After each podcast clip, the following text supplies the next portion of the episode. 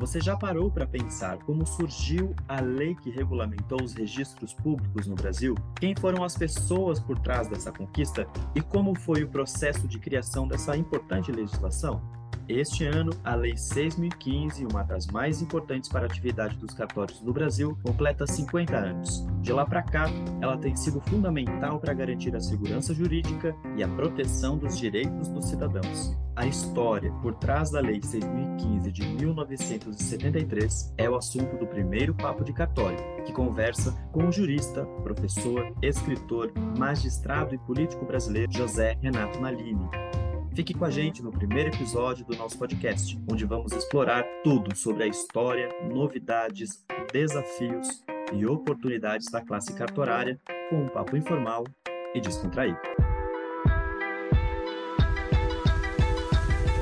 A Noreg Brasil apresenta Papo de Cartório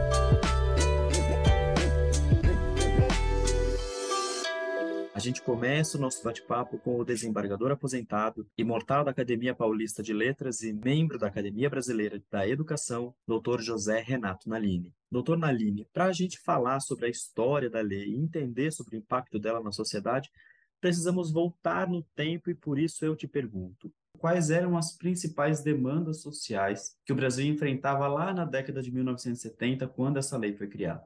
Você sabe, Jean, que não eram muito diferentes daquelas que nós enfrentamos hoje, porque havia carência de educação, de serviços de saúde, de emprego. O mundo inteiro estava em efervescência. Se a gente lembrar bem, o ano de 1968 foi aquele em que a juventude da França pregou a liberdade, que era restrita em muitos espaços do planeta inclusive aqui no Brasil. Há um livro muito interessante do Zuenir Ventura, chamado 1968, O Ano que Não Acabou. É muito interessante para a gente verificar o que acontecia naquela época. Em relação ao cenário político, assim, naquela época da criação, qual, qual era o cenário político na época da, da criação da lei uh, 6.015? O Brasil vivia o período do milagre brasileiro, as frases que eram mantra naquela época, quem tem idade lembra. Não verás país como este. Eu te amo, meu Brasil, eu te amo. Mas simultaneamente havia uma restrição ao livre exercício de todas aquelas atitudes que não se enquadrassem no figurino do governo militar. Foi uma fase muito produtiva para a música brasileira. Se a gente fizer um retrospecto muito breve, superficial, nós vamos lembrar que foi a época em que o Raul Seixas produziu Sociedade Alternativa. Viva! Viva! Viva a sociedade alternativa! Viva, viva! Viva! Viva! Panis et circenses dos mutantes. Barato Total, da Gal Costa, Doce Vampiro, da Rita Lee, O Trem Azul, do Clube da Esquina, Deu um Rolê com os Novos Baianos, Sossego, de Tim Maia, Sangue Latino com Secos e Molhados. Jurei mentiras e sigo sozinho. Assumo os pecados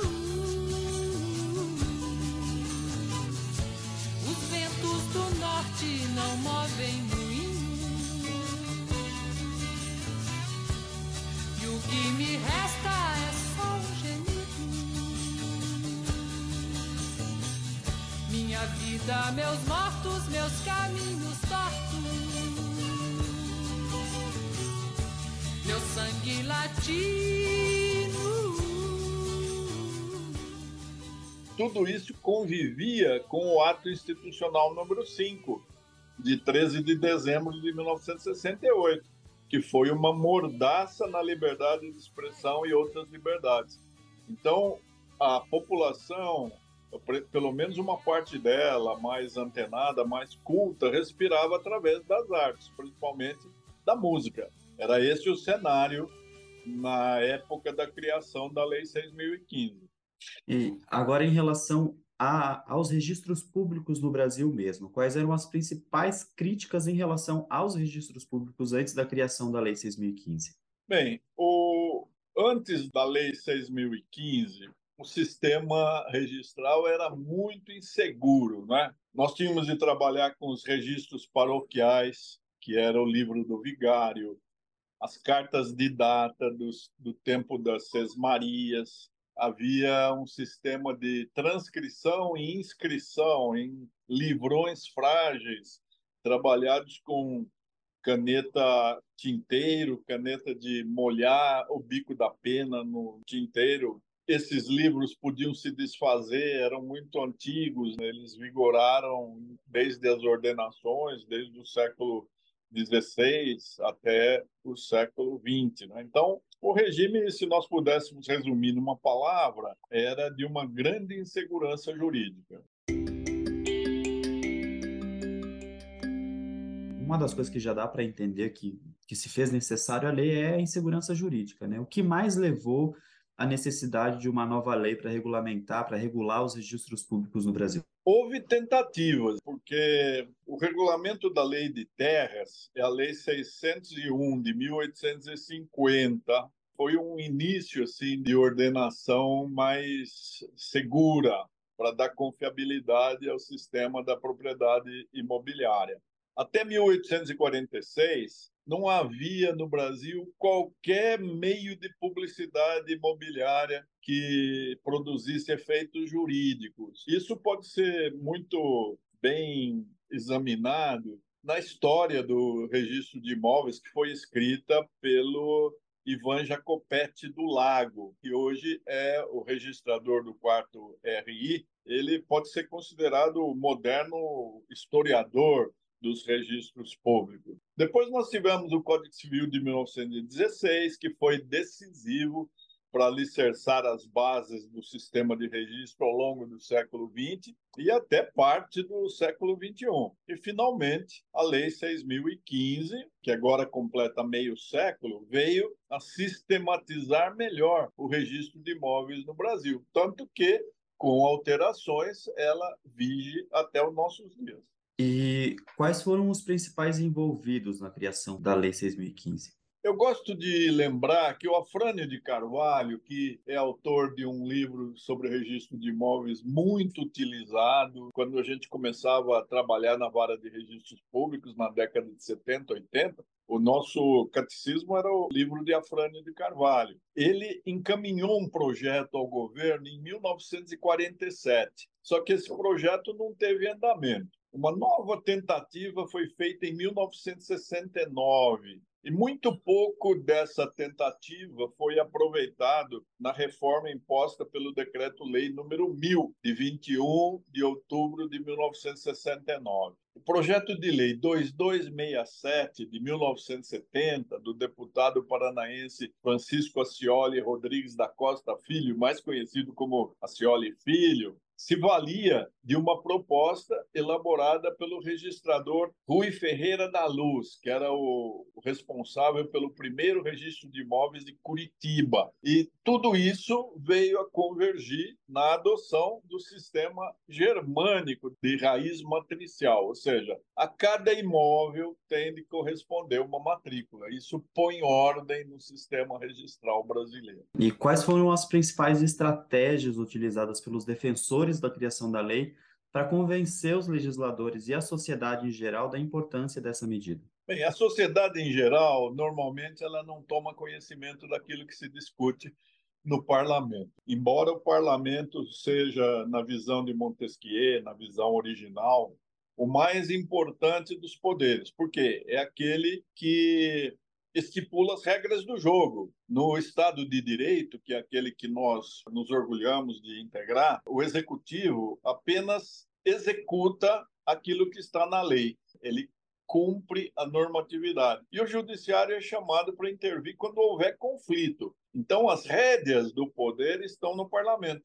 Entretanto, por uma falha cultural, talvez falta de educação, de qualidade, o brasileiro não se interessa pelo que, que acontece no parlamento. Isso faz com que o parlamento seja essa casa insólita, né, para ser eufemista, em que se persegue mais os interesses pessoais do que o interesse da comunidade. Por isso, a discussão da, do projeto de lei que deu origem à Lei 6.015 foi bem dificultada. Houve, inclusive, o arquivamento do projeto de lei esse 2627 de 70, que depois foi desarquivado poucos meses após, graças a sugestões encaminhadas ao parlamento pela Corregedoria Geral da Justiça do Estado de São Paulo. A Corregedoria Geral da Justiça, nessa época, ela era liderada pelo desembargador Adriano Marrei, foi fundamental na orientação dos parlamentares, dos deputados e senadores quanto à necessidade de uma nova lei. Foi isso que permitiu que, em 5 de abril de 73, fosse aprovado em segunda discussão o projeto na Câmara e encaminhado ao Senado. Só que no Senado ele recebeu um novo substitutivo, retornou à Câmara. No dia 4 de dezembro de 73, o deputado Aldo Fagundes requeriu o adiamento da discussão por 10 sessões para discutir mais. Mas ele foi contrariado por Simval Guazelli, outro deputado do Rio Grande do Sul, cuja opinião prevaleceu. O projeto já estava pronto a ser aprovado, votado, e finalmente ele se converteu na Lei 6.015 de 73. E quais foram as principais resistências e os opositores da criação da lei? Bem, havia a essa época apenas dois partidos, né, que era o que a, a, a ditadura permitia, a Arena e MDB, partido a favor e o partido do contra. Durante as discussões, o deputado Cantídio Sampaio, aqui de, São Paulo, ele teve de discutir bastante com seu colega Francisco Amaral, de Campinas, que queria que todos os deputados uh, estudassem a proposta de alteração radical, né, uma, uma, profunda reforma estrutural no sistema de registros públicos, e isso era uma forma de procrastinar, de não sair mais a, a, a lei 6.015. Se o, a, a, orientação, a opinião do deputado Francisco Amaral fosse observada. Então, Cantídio Sampaio teve que brigar bastante e dizer que era alguma coisa lírica, poética e totalmente impossível, utópica de ser realizada, fazer com que uh, os 513 deputados conhecessem profundamente cada lei que por ali passasse. Por exemplo, nós teríamos 513 especialistas em processo civil, já que o houve a elaboração de um novo Código de Processo Civil. 513 especialistas em direito civil, porque houve novo Código Civil em 2002. Então, isso era uma utopia. Esse discurso de bom senso do Cantídio Sampaio, ele prevaleceu e, portanto, houve a possível aceleração na marcha lenta, burocrática, cheia de vicissitudes, que é a elaboração de uma lei no Brasil. Isso continua até hoje. Nós sabemos como é difícil chegar a bom termo numa legislação. Hoje ainda descobriu-se essa essa tática dos jabutis, né? Colocar numa lei algo que não tem nada a ver com ela, o que depois vai gerar o quê? Mais conflitos a serem resolvidos na justiça. Quais foram os principais desafios enfrentados na implantação da Lei 6.015 e como eles foram superados? Bem, o, o, o trâmite foi bastante tumultuado antes mesmo do início da vigência, a lei foi alterada. Uma mensagem 37 de 1975, na verdade, 24 de abril de 75, nós nos lembramos bem que houve um, uma vacatio legis na Lei de Registros Públicos, embora editada em 1973, ela só entraria em vigor em 1 de janeiro de 76. Daí, no ano final da vacácio, né, em 24 de abril de 75, a presidência da República encaminhou ao Congresso um projeto de lei alterando numerosos dispositivos da lei. Veja que isso mostra a resistência que houve de inúmeros setores, porque as pessoas que praticavam grilagem, que se apropriavam de terras devolutas, de terras da União, de terras ainda não ocupadas pelos seus legítimos titulares, eles não gostariam de que houvesse esse controle na, na disciplina da propriedade rural do Brasil. Então, o ministro da Justiça, à época, Armando Falcão, ele afirmou nessa mensagem que ele estava acolhendo sugestões do IRIB, Instituto de Registro de Imóveis do Brasil, e reformulou todo o título quinto, que trata exatamente do registro de imóveis. Houve alguma coisa saudável, a redução do número de livros a cinco, eliminou os livros destinados a registros diversos, eh, eliminou-se o livro de registro de incorporações e loteamentos. A orientação era de que tudo aquilo que não coubesse no livro 2 seria lançado no livro 3, o registro auxiliar. Também foi saudável a eliminação das denominações transcrição e inscrição, que foram englobadas na denominação que hoje prevalece, que é registro, além da verbação. Você perguntou dos desafios. A Lei 6.015 é um marco importante na história da publicidade brasileira, porque introduziu o sistema de base real. A partir dela, cada imóvel passou a constar de um determinado fólio real, qual é aberto com a matrícula. Isso traz o quê? Maior segurança e precisão. Há uma imagem interessante do desembargador Ricardo Dipp, que ele fala que os brasileiros podem hoje dormir tranquilos, porque o papel das muralhas que cercavam as cidades medievais e que quem estava dentro delas tinha segurança de não vir a ser atacado, hoje os registros públicos cumprem essa mesma missão para aquele que tem o seu imóvel registrado na circunscrição imobiliária competente. Há uma segurança imensa porque o proprietário, o titular de qualquer direito real, sabe que há um, um contingente imenso, um arsenal bastante exuberante de medidas legais e judiciais à disposição de quem vier a ser ameaçado na sua propriedade. Por isso que a fase atual do registro de imóveis, que foi uma iniciativa muito exitosa, muito bem sucedida, se há alguma coisa que a gente pode louvar no, no, no direito brasileiro, foi a participação da sociedade, em parte, né, dos mais interessados, das entidades de classe, principalmente dos, dos delegatários, dos hoje delegatários, dos parlamentares, da, da academia, né, os professores de direito, do poder judiciário, que tem a incumbência de, de fiscalizar, controlar e orientar as, as delegações extrajudiciais, que permitiram a estruturação do, do, registro de imóveis, estruturação essa que hoje vai ser transposta ao sistema de registro eletrônico de imóveis, aquilo que já existe como proposta na Lei 14.382 de 2022, uma lei que também vai trazer muito trabalho, mas também muita criatividade a todos aqueles que gostam dos registros públicos. Essa lei, ela, desde a sua criação lá em 1973, ela vem sofrendo alterações ao longo do tempo, se adaptando e se ajustando à sociedade atual.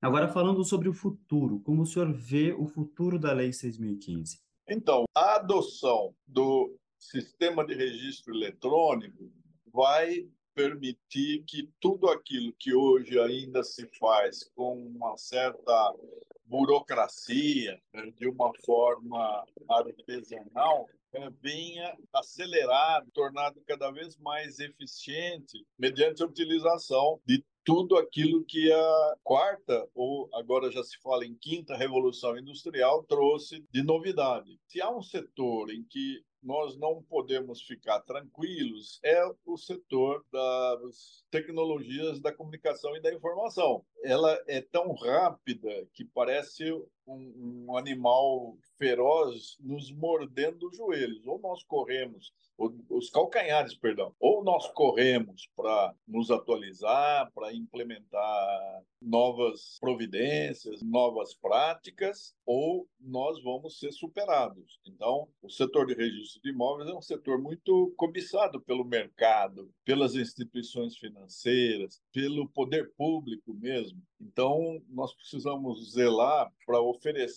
opções ao Estado, a fim de que ele não reveja essa tão exitosa, tão bem-sucedida estratégia do Constituinte de 88, que foi transformar os antigos cartórios, que já vinham padecendo eh, de um comprometimento semântico, né? havia uma desconsideração pela lisura, eficiência, funcionalidade dos cartórios, e quando o Constituinte os converteu em delegações extrajudiciais, ele veio a dar um grande impulso à modernização. Nós podemos separar os registros públicos e, e as notas, os tabelionatos, antes de 88 e depois de 88. Então, o, o concurso público de provas e títulos entregue aos tribunais de justiça está fornecendo a esse setor profissionais muito bem preparados, cada vez mais prontos a enfrentar os desafios da modernidade, da contemporaneidade,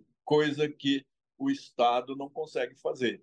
Basta verificar a dificuldade que é implementar uma mudança no judiciário, no Ministério Público, na Defensoria e a facilidade com que as delegações extrajudiciais assimilam essas novas tecnologias. Muito obrigado, doutor Nalini, pela sua contribuição no nosso bate-papo sobre a história da Lei 6.015. Foi um prazer. Um abraço. E assim encerramos o primeiro episódio do Papo de Cartório, o podcast da Noreg Brasil que discute a história, novidades, desafios e oportunidades da classe cartorária. Para mais informações sobre a Anoreg e a atividade cartorária no Brasil, acessem o nosso site, que está na descrição desse episódio. E não se esqueçam de nos seguir nas redes sociais e de deixar suas sugestões de temas para futuros episódios. Vale a pena seguir o podcast no Spotify ou na Amazon, assinar no Apple Podcasts, se inscrever no Google Podcasts, no Castbox ou no YouTube e favoritar na Deezer. Assim você recebe uma notificação sempre que tiver um novo episódio. O Papo de Cartório, uma produção da Noreg Brasil, com apoio da Confederação Nacional dos Notários e Registradores, da Rede Ambiental e de Responsabilidade Social dos Notários e Registradores e da Escola Nacional de Notários e Registradores. Comigo, na equipe do Papo de Cartório, estão Alexandre Lacerda, Melina Rebuse e eu sou Jean Stroise e fico por aqui. Até o próximo papo.